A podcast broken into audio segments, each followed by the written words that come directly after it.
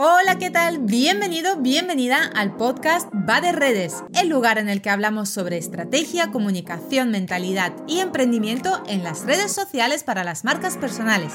Si es tu caso y quieres aprender más, quédate por aquí. ¡Arrancamos!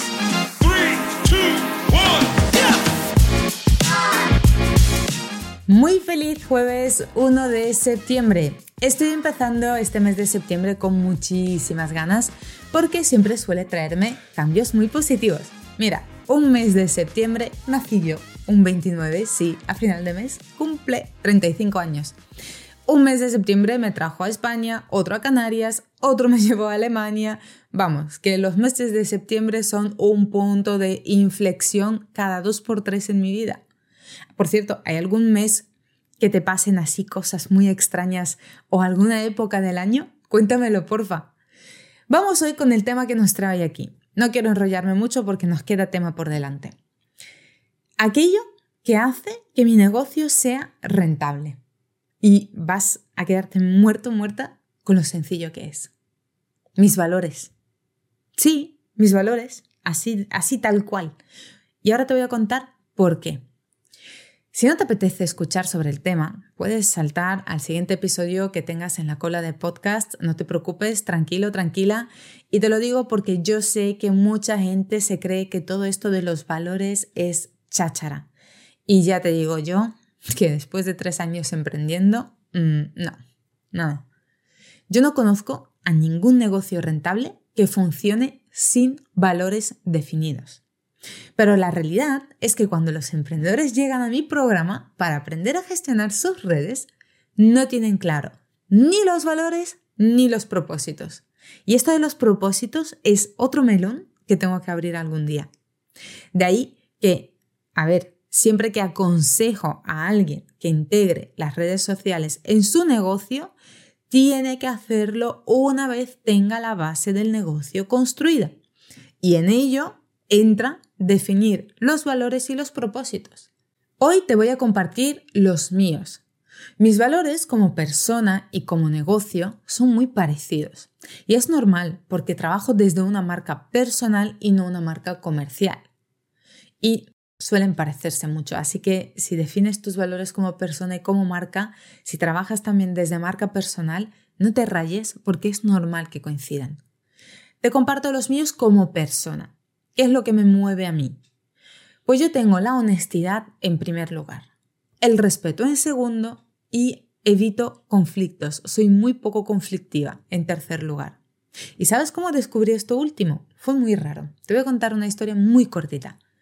Yo trabajaba en un hotel donde había una directora súper tirana que me machacaba y me hacía sentir miserable cada día, te lo juro todos los días me, es que no había día en el que yo no estaba llorando en el baño. Y mira que yo soy una persona que tiene carácter y que la mayoría de la gente que me rodeaban en mi entorno me decían, ay Diana, con el carácter que tú tienes, ¿cómo permites que te trate así? Bueno, pues no sé qué es lo que me pasaba, que yo era incapaz de defenderme de esta mujer. Y no entendía por qué, hasta que pedí ayuda. Contraté a una coach con la que trabajé toda esta parte de los valores, además luego estuvimos trabajando la parte estratégica de negocio y tal. En una de las dinámicas salieron mis valores.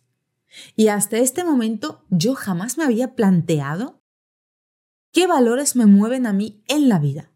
Pero te digo una cosa, desde que lo tengo claro, tomo decisiones de una forma muy distinta y soy mucho más coherente y feliz conmigo misma y en mi vida.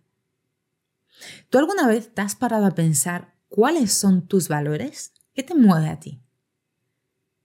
¿Y en qué se diferencian mis valores de marca personal con mis valores de persona? Muy sencillo.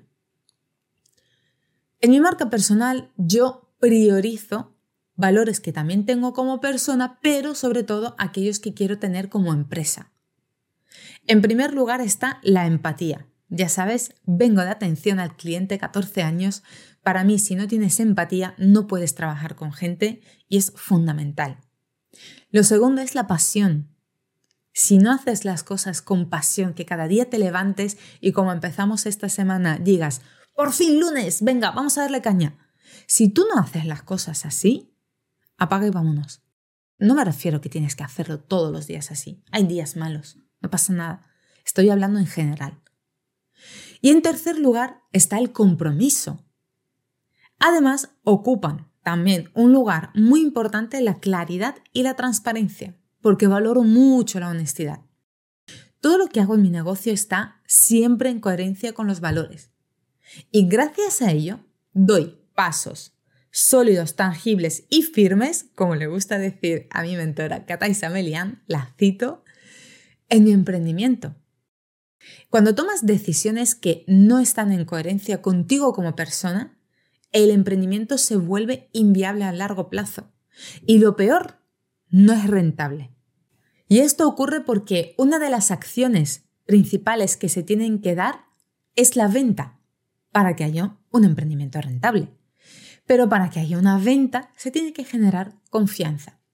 Si tú no estás en coherencia contigo, no transmites confianza y por ende no terminas vendiendo.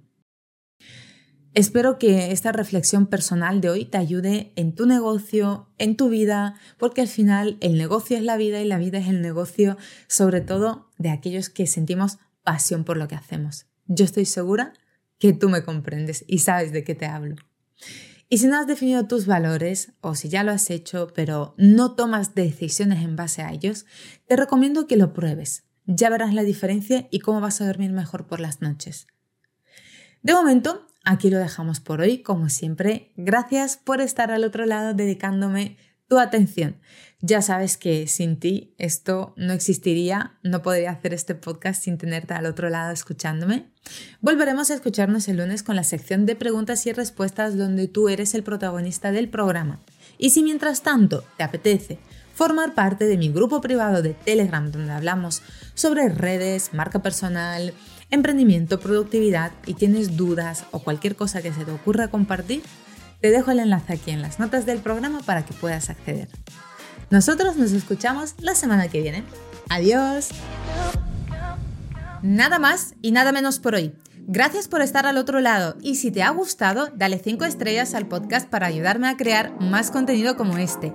Un besazo enorme, hasta el lunes y que tengas un muy feliz fin de semana. Chao, chao.